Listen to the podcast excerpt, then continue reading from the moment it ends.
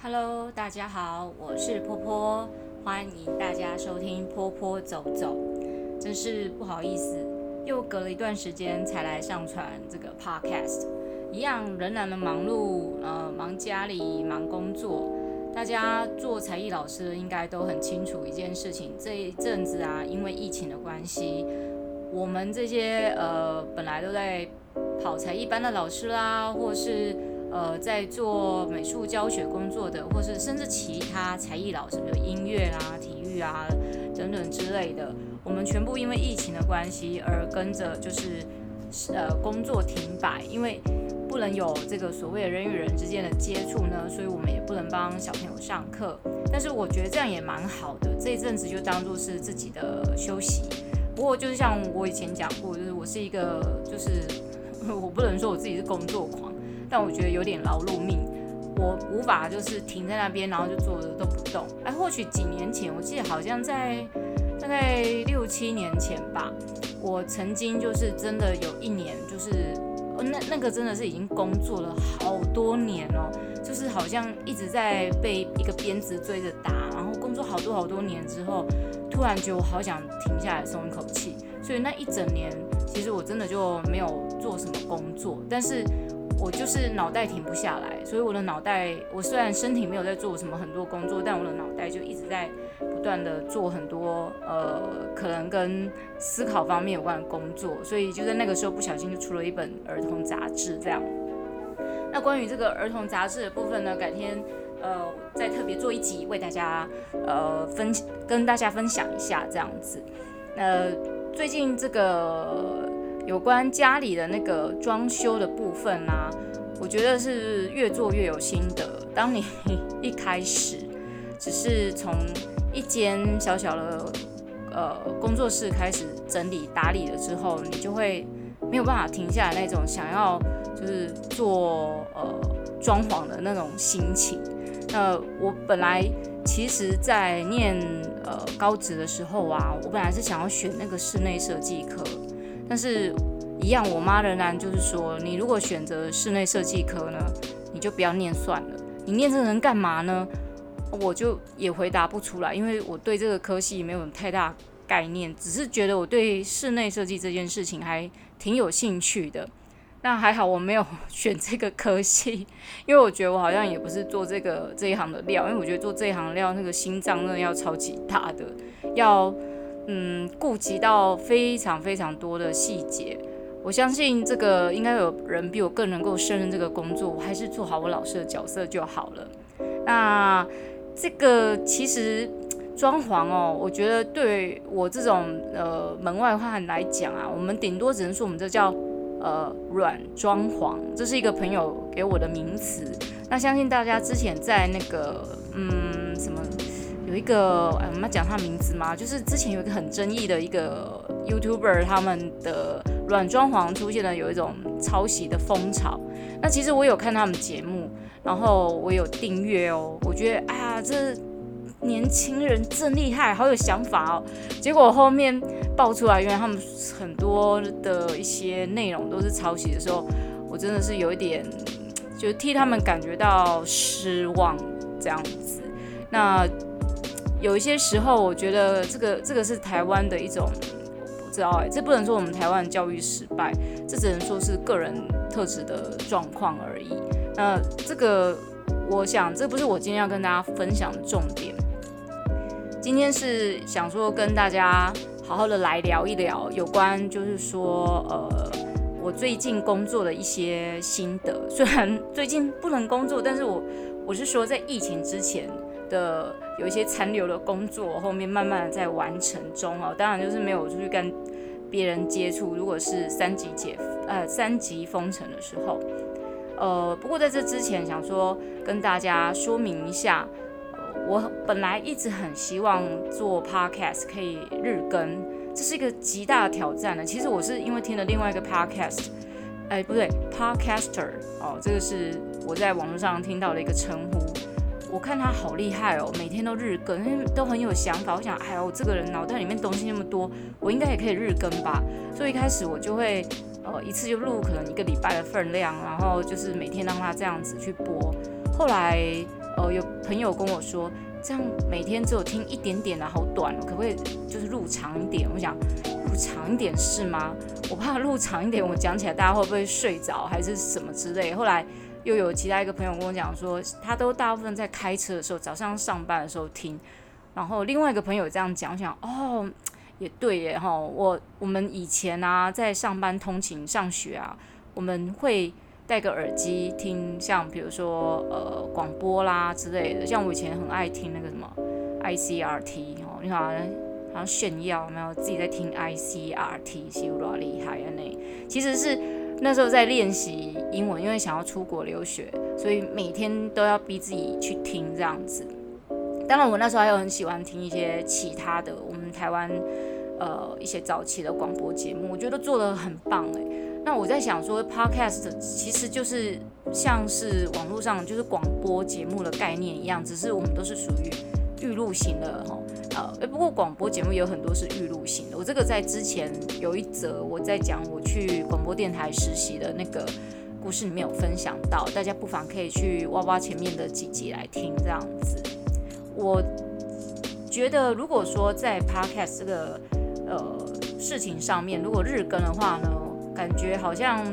在我现在这个状况来讲的话，有一点困难度。一方面可能因为家里就是有老人家比较需要照顾，所以我的专注力可能没办法那么集中去呃想想好我想要分享的故事内容。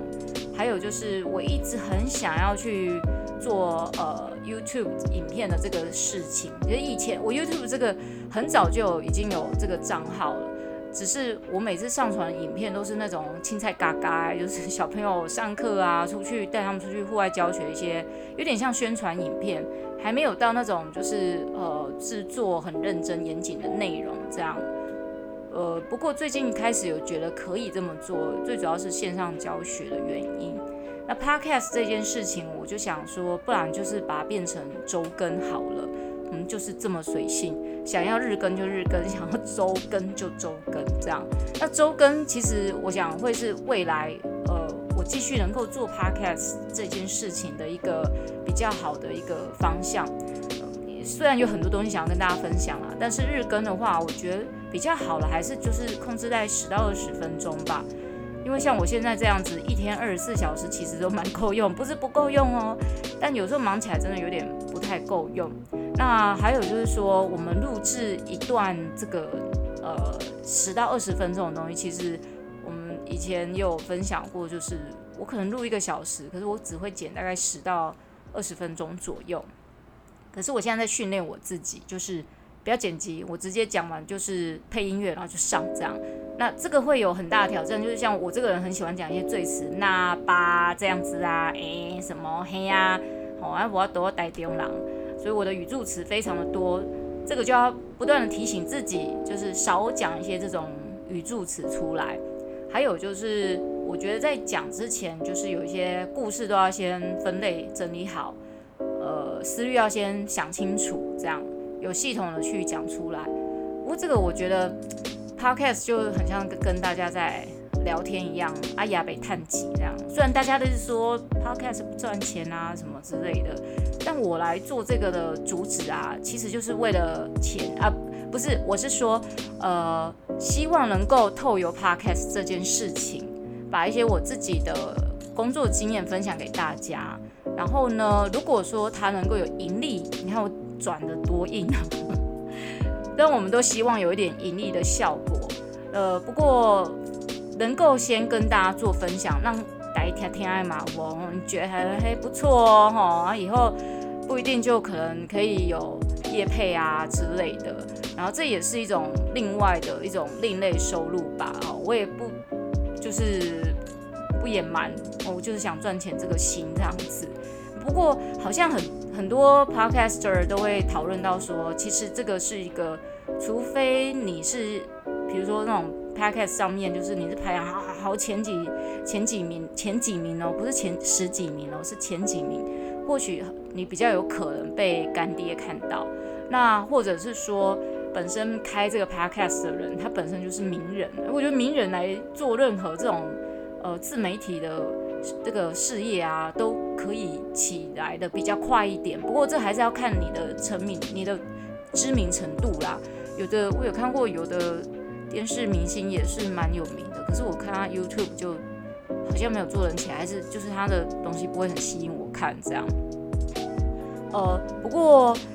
未来周更的话呢，我就会把呃每一段我每次要讲的内容就延长这样。好啊，前面这一段不再跟大家闲聊，嘿，大家不要现在就把它关掉了。我们汤哦，行麦早，我只是跟大家分析一下，就是说日更跟周更的它的应该说准备的方向就有一点不太一样。那这种东西哈，我觉得一定要有点热程度才能够持续的下去。那一开始十到二十分钟，其实我也是有去看统计调查，大家哎，大家不要看我这样录 podcast，好像。随性就来就给他录一下，并不是这样子的。我前面做了很多的调查跟呃一些研究，我才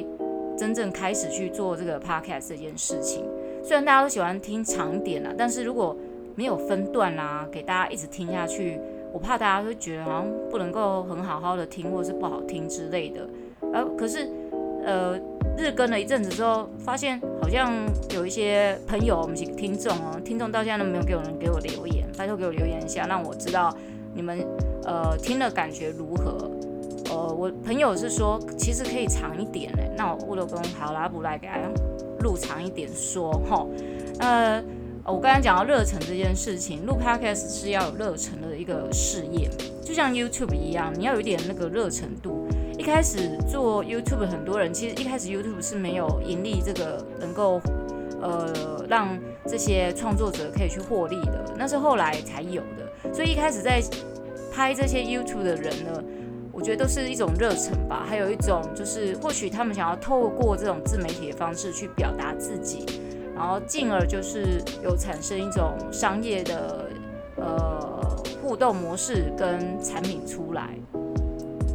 呃，也就因为这样子，我觉得其实大家都可以来录 podcast，也可以大家都来做 YouTube YouTuber 这样子。只是我觉得 YouTuber 他的好像现在门槛好像越来越高，嗯，很讲究，比如说器材，哇，那个我看有一些 YouTuber 在介绍说，哦，他们如果要拍摄的话，你至少有一台不错的相机，哈，然后最好有一个什么指向性的麦克风，因为它收音比较好收。这一些的，但也有很多 YouTuber 他给了一些蛮不错建议，就是说，其实你只是一开始的话，你在试这个水温，你只要手机就可以了。我也是这么觉得，欸，就是手机就可以去做这一些事情了。这样，那做 Podcaster 这件事情呢，其实它也很简单，就是有手机也可以做。其实用一开始早期我录这个 Podcaster 的时候。呃，对不起，讲错。Podcast 的时候呢，我是用手机录的。那我之前有录过类似这样预录的节目类型，那时候是帮另外一家公司，他们做呃，就是对岸，他们有一种就是类似像电台的频道，然后老师们都可以在上面就是预录他们自己讲的课程这样子。其实大陆这些东西，我觉得也跑得蛮快的。我们真的。不要活在自己的同温层里面，以为自己比别人先进这样。呃，也因为有那个经验值，还有就是我之前录广播的那种实习经验，导致我今天呢能够就是比较快速 catch up 这个 podcast 的一个录制方式。一开始我是用手机录嘛，后面就觉得说，哎，录了蛮有心得了，我才去找比较适合的麦克风。来当我录 podcast 的的那个呃媒介，那这个选麦克风的过程呢，也是一个很谨慎的过程。我其实做事情啊，都喜欢稍微有点计划。呃，我如果像要买这种器材的东西，我就会很谨慎，前面会去做很多的功课，做很多的比价啦，还有就是说去看每一个麦克风的功能啊。你我跟你讲，这个这种是一个很深的一个。行业我觉得，光是麦克风的选择就是好几百种这样，然后呢，还有说什么麦克风的过滤器，还有调音节的调音量、调音色什么的，另另外外接一个一个我也不知道什么叫什么电容器还是什么之类的。那我在想说，哎呦，我们又不是多么的专业的这种呃录 podcast 的人，那我觉得选一支不错麦克风就好了。那我选一支不错麦克风，其实也都是朋友建议。我的朋友们都蛮支持我做这这种另类行业的。呃，会给我不错的建议的朋友呢，他告诉我说，其实如果你真的想要好好来做这一个事情，那呃，如果他对你未来事业有帮助，那也算是一种，嗯，这个叫什么？呃，事业工具。那不如就是买好一点的来录制，把声音就是做得更集中化。我后来想想，嗯，也对哦，没错，好啊，那我就买一支不错麦克风来试试看。这个麦克风呢，其实它还是有分，你们在网络上如果看到啊，它会有什么所谓的指向性麦克风，还有就是所谓的呃，机它就短机，然后大炮麦克风那一种有没有？还有那种是有呃，很像那种怪手的那种脚架的感觉的。那个就还有那种什么，在很像那个歌手啊，他们在录音室里面要录音，然后前面会有一块滤网。那个滤网其实，据我知道是其实是过滤一些杂音啊，它就是把你的音质过滤一下这样。可是像我现在呃录 podcast 的空间呢，在我工作室里面。那因为我工作室是临马路，你知道吗？真的很临马路，我外面的马路超大的。那只要是那个车子一经过啊，轰轰轰轰轰的，我也不知道该怎么说。就是如果我的麦克风如果太过敏感的话，其实这些都会被录进去。后来我就想说，那我买一个比较中间价值，大概我只我花了一千多块吧。那有朋友说，哎，这个音质真的很好，哎，怎么是不是很专业？我说其实也还好啦，好像其实跟我的手机差不多嘛，就很像手机我拿近一点这样录，也差不多是那个概念。我因为最近。疫情的关系哦，所以公车出发的比较少。哎，这也是很莫名的产生了另外一件不错的优点出来，就是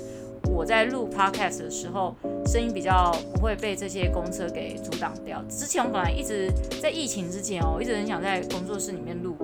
完全是没办法，因为我们是在刚好落在那个最繁忙的那个大马路旁边，所以那个来来往往车很多，再加上比如说假日的时候啊。车辆更是繁忙，那那个根本就很难能够去做很好的录音的状态。我现在能够做的呢，就是用那种，比如说 IKEA 的那种，哎，大家应该有看过，就是小朋友那种垫子，有没有？把我的周遭这样围起来，形成是一个小型的录音间，就是虽然隔不到什么音，但至少声音可以比较收集一点，那比较不会那么扩散出去。呃，这个大概就是我做。Podcast 的一些过程这样子，还有一些我目前所拥有的东西，就是非常的简单。我希望我们我可以多做呃做一些比较有内容的东西给大家听，然后赚钱在这一方面可能只能先是其次。其实我觉得如果有人听，然后。有朋友跟我留言，让我给我更好的建议，或者是说鼓励我的话，我都会觉得，哎，做这个 podcast 就有一种，呃，得到很多的共鸣这样子。然后再加上那个，哎，阿尚都是比较很爱讲话嘛，我觉得这个就是一个属于就是很爱讲话的阿尚呢，有一个可以讲话的地方。之前我本来有找朋友想要一起来录 podcast，呃，像之前有找 Cookie 老师来。不过呢，遇到这疫情，只能就是先自己来录。其实我觉得一个人录一个人的录音，跟两个人或是可能未来团体录音，我那是不太一样的感觉啦。那自己录音呢，就是你一个里头一直恭维啊，然后讲讲讲这样，然后自己要有那个头绪，知道自己在讲什么。可是跟呃别人一起录音，比如说好像跟朋友一样在聊天闲聊啊。可以激发出很多不同的火花出来，这个就是单人录音跟很多呃多人录音的不一样哦。那呃我个人是觉得说，或许未来吧，在疫情也不我我也不知道什么时候结束哎，不过就在疫情比较呃缓和之后呢，或许我们可以再找呃。跟我们这个才艺老师相关的老师们啊，或者是一些朋友来跟我们聊聊这阵子大家才艺老师是怎么去呃存活下去的。那因为大家知道说现在线上课程是非常不能说它是非常夯，它是一个非常不得已的一个上课的一个方式。其实很多家长都有跟我反映哦，一开始的时候有家长就建议我说，老师可不可以上一下线上课程？因为他们太久没上课了，我就想，好啊，那不然我就来设计一下课程。大家不知道有没有上过线上课程的经验？我自己是没有上过线上课程的经验。我说我自己本人是学生，然后在线上面做学习。我有试过去买线上的课程，然后是买了之后有一点后悔。这个就很像是你知道，Facebook 上面就会出现很多演算嘛，它就推播那种广告给你看。那我刚好那阵子在做呃视讯课程，我想要找一些素材来当做灵感。我刚好看到有一个呃好像是西班牙吧，他们的一个插画画家的嗯有点像教学网站，他就是把他的呃所有创作过程啊、概念啊，还有他怎么创作的方式，把它录成。一个节目，然后分成不同课程，你可以去看。但我买了之后为什么后悔？因为我一开始没有想得很清楚，就觉得哎还不错，因为他所有的介绍都英文的，那字幕也是英文的。我看里面的老师好像是不是讲英文的，但我完全忽略了那件事情。买了之后我发现，靠，老师都是讲西班牙文的，虽然下面字幕是英文的，但是同时听西班牙文，然后看英文字幕，我。我英文程度没有好到那一种，就是我可以同时就是呃同步去翻译这个西班牙文到英文这样子，看起来其实很痛苦哟。那虽然它里面会夹杂很多就是镜头穿插进来，就是讲他怎么创作，他怎么画那个概念，我完全很难 catch 得起来，所以我只看了一次，我就再也没有看过了。我都不知道那个课程可以维持多久，我只知道好像花了大概。六百多块吧，买他的类似有点像 introduction 的课程。后来我就觉得说，如果我要看这个线上课程啊，我得要真的选择那种呃，比如说中文的，或者是可能他只是纯英文，他讲英文，然后下面是英文字幕，我看不懂的，或者我听不懂，我可以重来一次，我还比较能好 catch 他的一个概念跟精神。妈的，西班牙文，然后配英文字幕，我当初到底在想什么？我跟你讲，有时候哈，在网络上冲动购物，有像我们这种傻子。我虽然不会冲动购物去买一些有的没有的，但像这种很莫名其妙的东西，我就很容易冲动购物。这到底是什么样的脑袋？Anyway，我自己有上过这样的课程，但那个不是像是直播，你知道，老师不是跟你就是呃 live 现就是现场一对一，在线上一对一，我就没有。想到说，那这样子我应该怎么去做？所以一开始我真的毫无头绪。后来我就再去多做一些功课。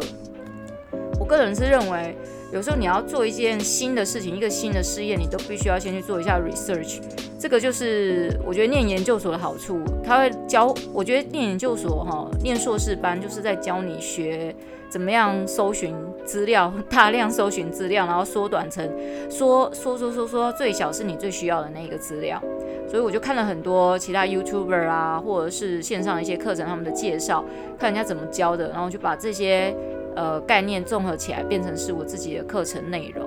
然后一开始我也不太好意思跟家长收费，我想说，要不然我们就先来一个一个月试上看看，看小朋友状况，因为我怕小朋友。万一在这个线上课程的试上状况之下不习惯的话，那至少也家长也没有什么损失，然后我也不会觉得好像很对不起他们这样。结果呢，诶，实验下来发现小朋友效果还不错哦，尤其是那个小小孩竟然可以坐在椅子上面这样看着我那边演示怎么我们怎么画画什么的，而且我们的材料很简单，一开始因为没收费嘛，所以呢用的都是他们自己家里面现成。有的材料，比如说最简单就彩色笔跟蜡笔，然后再找张白纸，就这样，我们就这样上课。那我看到那个一两呃不是一两岁啦，两三岁的小朋友可以坐在那个位置上面啊，看着我这样子教他们，带他们画画什么，他可以坐二十分钟，我觉得真的超级了不起的。虽然二十分钟之后啊，你就看到他们就是我上次有聊到就骑脚踏车离开。就是骑，他就跑去骑他的滑板车，或者是他去上个厕所，他去换一下他的什么高跟鞋之类的。不过我觉得效果还不错。那我就把这些经验呢，我就在同整思考了一下，然后把这个整个呃教学的一个过程呢，把它搞成是一个类似有点像一个规格的感觉哦。我想说这样以后我要复制去做其他的这个线上教学会比较容易一点。那这个。呃，过程之后呢，其实刚好有接到一个工作是，呃，跟小学的小朋友做线上教学的工作。那这个线上教学的工作呢，其实我觉得，当你只有面对三四个小孩，尤其是他们是你熟悉的学生的时候，我觉得会比较 easy 容易一点。可是如果你面对的那些孩子本来你就不认识，而且你连他叫什么名字你都不知道，还有更妙是你会发现这些家长他们呃没有带孩子上线上教学，因为其实大家都是第一次，你知道，而且是很突然就必须要做这件事情。所以家长其实就是 they never been told，就是他们没有被教过怎么样去配合上这种线上课程，他们只知道说好像陪在孩子旁边，然后呃负责就是一个督导工作。但我认为的线上教学呢，这是我自己个人的认为，应该就是说我可以把这个教案设计还有教材准备好，到孩子几乎就是坐在。电脑面前，他有办法跟着你独立一起上课，就像他们在教室里上课一样。你是有办法透过荧幕去呃帮助他们、指导他们，而不需要旁边太多人的协助的。这是一个超级大的挑战，这是一个很虚无，有点像 AR 那种感觉，就是好像你摸不到，但是你可以，你你可以去操控一些一些事情的细节，这样。那更何况是那种才几岁的小孩，不过这些几岁小孩是已经跟着我学很久的孩子们，所以我可以比较能够理解，他们也面对我是熟悉的人，他们才有办法坐在镜头前那么的久。假设我今天是一个他们根本不认识的人，我想大概两秒钟就会跑掉了，不要说还要做二十分钟。那这个小这个新接的这个案子，就是小朋友都是小学生，然后我也不认识他们任何人，没有贴名牌啊什么的。然后家长呢会以为说那个镜头就是对着孩子的头，他的整张脸，我真的不夸张，那整个那一整个荧幕上面就是那孩子那张脸而已，所以我只能在讲解的时候，我可以看到孩子脸上表情，但他当他们开始在画画的时候，我根本就不知道他在下面做什么。然后呢，更有趣的是，有些孩子是极度的重视他个人的隐私吧，所以在一开始我讲完之后，他开始画的时候，或者是我都。还没有教他们开始画之前，我只在讲解的时候，他从头到尾他的镜头都是关着，所以我根本不知道他在干干嘛，比以前没棒。那我请他打开呢，可是我不知道他的名字叫什么，然后每一个人的那个呃荧幕上面呢、啊，因为大家都是用 Google Meet，那那个都是用爸爸妈妈的账号进去的，所以我有时候直呼的可能是爸爸或妈妈的名字哎，我说哎那个某某某。然后小朋友说：“我不是某某某，那是我爸爸。”我说：“哦哦，好，那你叫什么名字呢？”我根本就不知道那孩子叫什么，所以呃一开始也不太熟悉那个镜头，因为我们上课可能会有七八个孩子同时一起上课，然后会有比如说呃这个单位他们的一些监督人员也在线上，所以那整个画面是叫做什么？十几个画面在同我的那个电脑上，那有的孩子。是关机，呃，不是关机，关掉镜头的。我会不知道这个到底是小孩还是老师，我也搞不清楚今天到底是几个小朋友。这是第一次上课的状况，就是超级混乱。那再加上还有一件事情，就是上这种线上课程很需要一件事情是什么呢？就是你的网路，这网路要超级的稳定跟快速。不然的话，就是讲讲讲了一半就会卡卡的，然后可能小朋友看我，诶，怎么卡在那里？所有小孩都不知道在干嘛。然后每一个孩子的麦克风其实都关着，所以我没有办法及时知道说，其实我的影像并没有送出去。这个就是我我在线上课程这阵子遇到的一些状况，但我觉得它没有那么的困难到无法解决啦。后来我就忍痛去花钱把我们家的这个 WiFi 呢升级。一次升到三百 M，升到三百 M 还觉得不够，又去把网路线拉长，然后直接接网路线，这是最好的方式，因为这样子录呃不是录呃是上课直播，这样是最不会有卡住的问题。可是我我没卡住，小朋友自己卡住，那我就没办法了。小朋友加自己的网路可能就没有那么的快速，因为。你平常就没有那一种需要快速上网的需要，或是你的光速要光纤什么要很快什么的。一般家里只是看看电影啊，上上网啊，就这样上传资料，可能也没有到那种要多快速的程度嘛。就因为这样子，其实我觉得这个也，呃，就是拜现在的科技之赐呢，我们可以不用面对面而能够去执。依然执行我们应呃想要做的事情，但也因为是这个科技化的关系，你必须要能够跟得上它，或是你要更了解它怎么去使用它。所以这个是这几点啦。那我不知道其他老师们有没有就是遇到这种线上课程，尤其我看我有一些听众不得了，就是有来自美国的，或者是像我之前有提过有阿根廷什么之类的。不知道大家现在在全世界线上课程上的状况如何？我知道像美国已经上很久了，还有像日本啊，还有呃香港啊，我最近有香港朋友来听，然后还有一些像别呃在南美洲啊这些。不知道你们那边的小朋友上线上课程状况是如何？因为台湾等于是今年